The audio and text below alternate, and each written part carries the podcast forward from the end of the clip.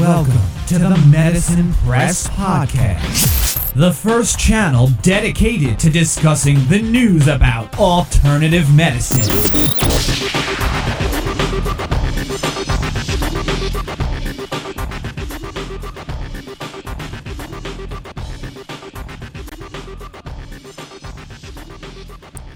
Hallo, herzlich willkommen zu einem neuen Podcast von medizinpress.de.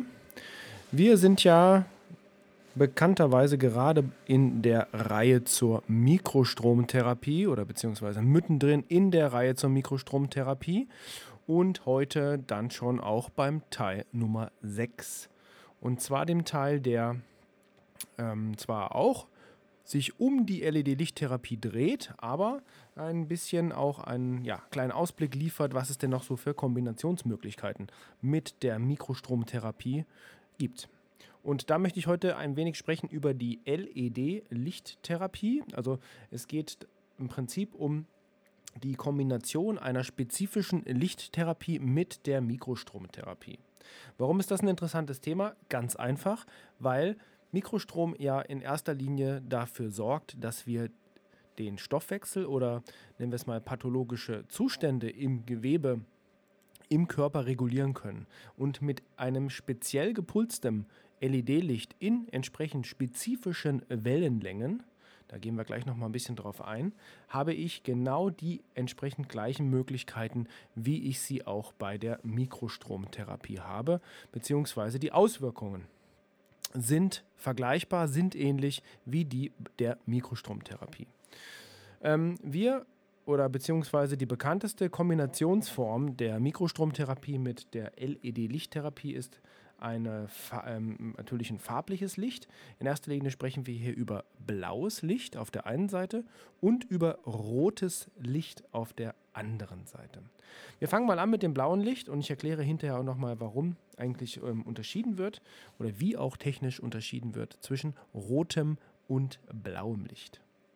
In erster Linie das blaue LED-Licht und wichtig auch zu wissen ist, dass wir hier nicht über kohärentes Licht sprechen. Kohärentes Licht ist beispielsweise ein Laser, der mit einem sehr fokussierten, kohärenten eben äh, Lichtstrahl sozusagen die ähm, ja, auf die Haut gebracht wird und da natürlich auch gewisse Gefahren raus entstehen, wie beispielsweise eventuelle Verbrennungen äh, der Haut, die entstehen können, weil ein Laser sehr, sehr heiß ist oder heiß werden kann, zumindest im Kontakt mit ähm, physischen Gegenständen.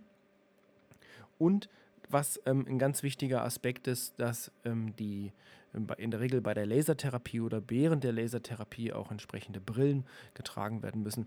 Das alles kommt bei der LED-Lichttherapie, zumindest von der Form oder der Variante, von der ich jetzt gerade spreche, nicht zum Tragen.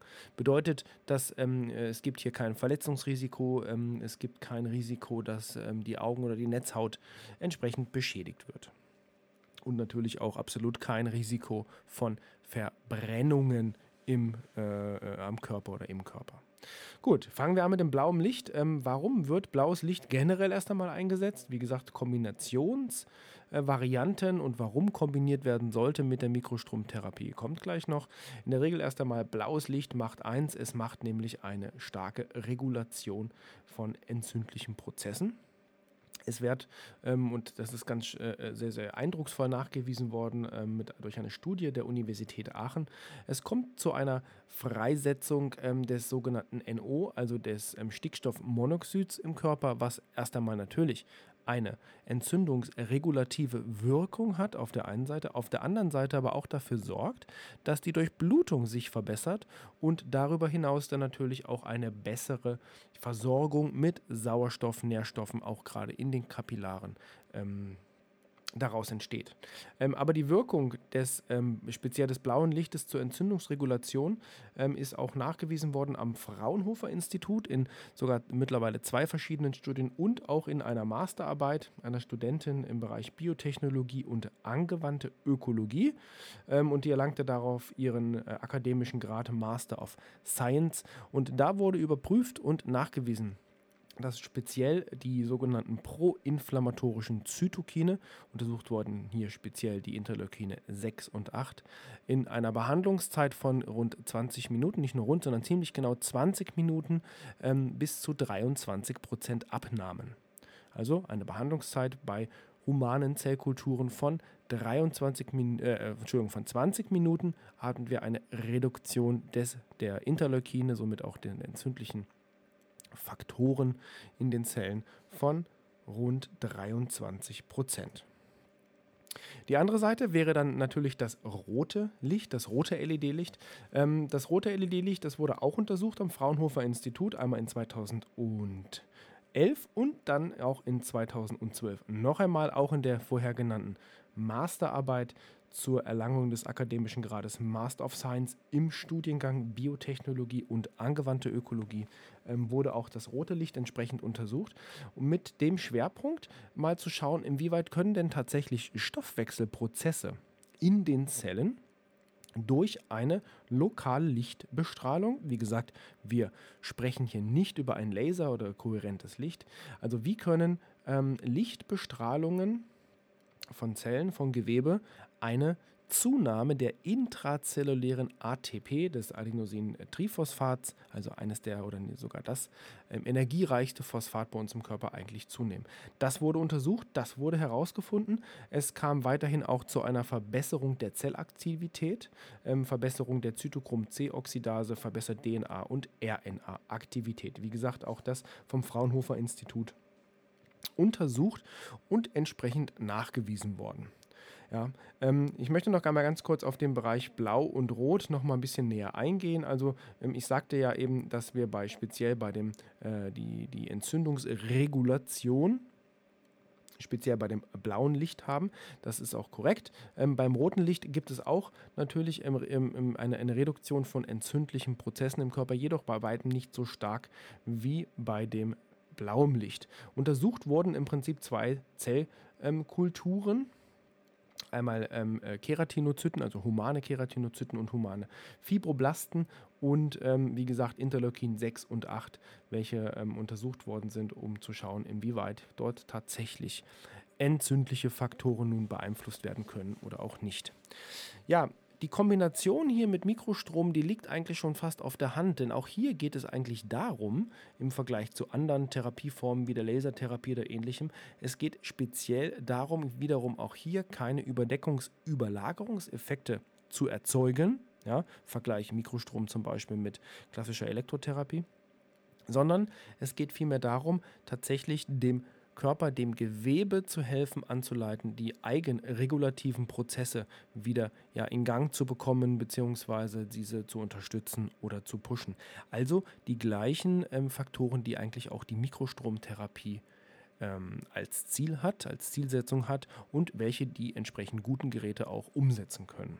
Nun, die ähm, Kombination sollte natürlich jetzt nicht willkürlich erfolgen, also dass man sagt, gut, ich hole mir jetzt einfach ein rotes Licht, ich hole mir jetzt ein blaues Licht und setze das ein. Nein, da ist es schon wichtig, die entsprechend ähm, technischen Parameter auch zu treffen und zu finden. So ist es zum Beispiel so, dass sich herausgestellt hat, dass speziell das Blaulicht, was eine Wellenlänge von rund 465 Nanometern zugrunde liegen hat, dort die entsprechenden regulatorischen oder die ähm, entzündungsregulatorischen ähm, Effekte im Gewebe und in den Zellen erzielt hat. Bei dem roten Licht sind wir nahe dem infraroten Bereich, aber wir sehen, das Licht ist also noch sichtbar und bewegen uns hier in einem Wellenlängenbereich von 625 Nanometern.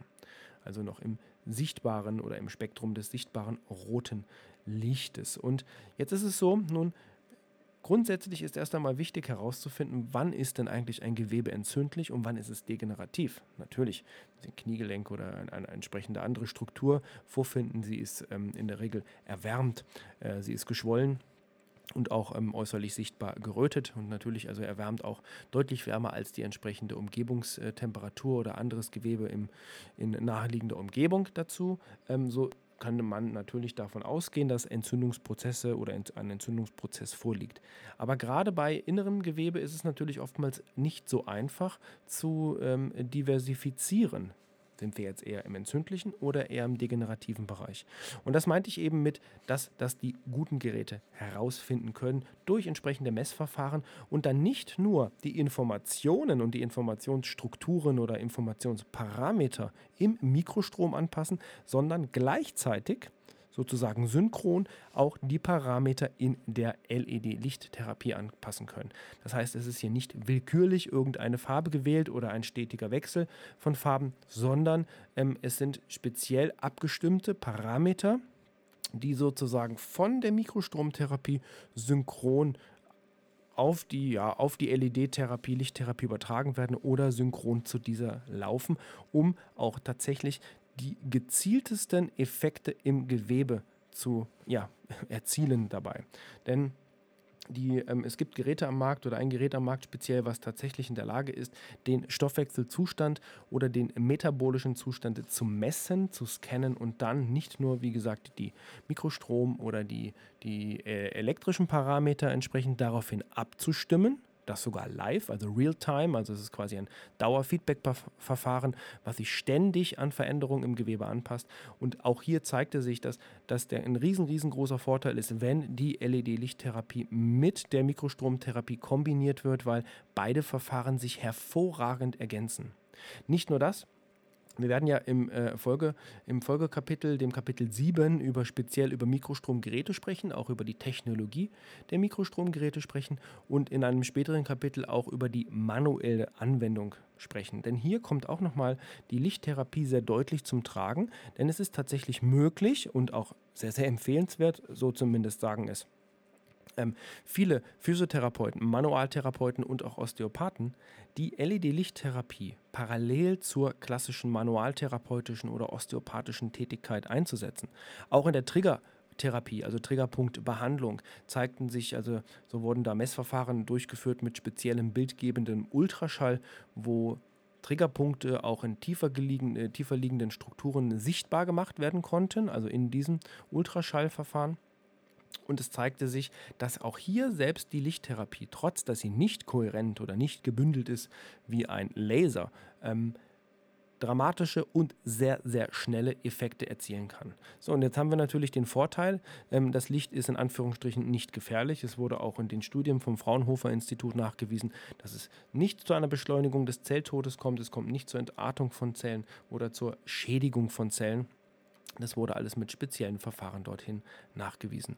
Und wie gesagt, die Kombination von manualtherapeutischem Verfahren ist ähm, erwünscht und natürlich auch empfohlen, denn hierdurch können Sie sehr, sehr individuell an entsprechenden Strukturen der Patienten arbeiten und werden sehen, wie schnell tatsächlich Strukturen ähm, oder das Gewebe selbst, Muskulatur, Faszienbereiche, Muskelketten und so weiter ähm, einen, eine Reaktion auf die Lichttherapie zeigen bzw. zeigen können. Und darauf natürlich auch wiederum der große Vorteil der Messung und der automatischen Kalibrierung auf den jeweiligen Zustand im Gewebe bzw. im Stoffwechsel. Ja, das soweit erst einmal ganz grob zur Kombination zur LED-Lichttherapie in Kombination zur Mikrostrom- bzw. Mikrostromtherapie. Ähm, wie gesagt, ein kleiner Exkurs, um auch hier die, wie gesagt, Kombinationsmöglichkeiten etwas darzustellen, etwas näher zu bringen und vor allem die Vorteile ganz klar zu zeigen, was denn eigentlich wichtig ist in der Kombination mit der Mikrostromtherapie. Damit sind wir auch schon am Ende unserer Episode, dem Teil 6 Mikrostrom und Mikrostromtherapie. In der nächsten Folge ähm, erwartet sie, also im Teil in der Folge 7 zur Mikrostrom-Mikrostromtherapie, erwartet sie ähm, eine ausführliche Darstellung der momentan am Markt befindlichen Geräte. Auch der tatsächlich mal, ähm, wir gucken mal so ein bisschen hinter die Kulissen einiger Geräte, also was die technischen Parameter betrifft. Wir erklären Ihnen, was tatsächlich wichtige technische Parameter nach dem heutigen Stand der Technik sind und zeigen Ihnen, was sozusagen an Technik dort möglich ist. Wie gewohnt, wenn Ihnen unser Podcast gefallen hat, das dürfen Sie uns sehr, sehr gerne mitteilen, gerne per E-Mail über medizinpress.de. alles zusammen. Medizin, deutsche Wort für Medizin und Press wie die Presse ohne e.de, alles zusammen, alles klein. Dort finden Sie Kontaktdaten, schreiben Sie uns gerne natürlich auch, was Ihnen nicht gefallen hat. Also Kritik ist auch natürlich sehr, sehr erwünscht, damit wir auch in Zukunft besser werden können und Ihnen noch besser know, besseres Know-how liefern können. Wenn Sie mal ein Thema haben, was Sie interessiert, worüber wir gerne referenzieren, ähm, mal sprechen können oder wenn Sie mal selber etwas sagen wollen, also im Interview, wenden Sie sich an uns. Wenn Sie uns über iTunes, also den ähm, Apple-Produkten hören, so würden wir uns natürlich auch dort über eine Bewertung bzw. Rezension an bei iTunes freuen oder bei entsprechend ähm, anderen Anbietern ähm, des Podcasts. Damit wünsche ich Ihnen noch eine schöne Zeit. Vielen Dank fürs Einschalten und bis bald.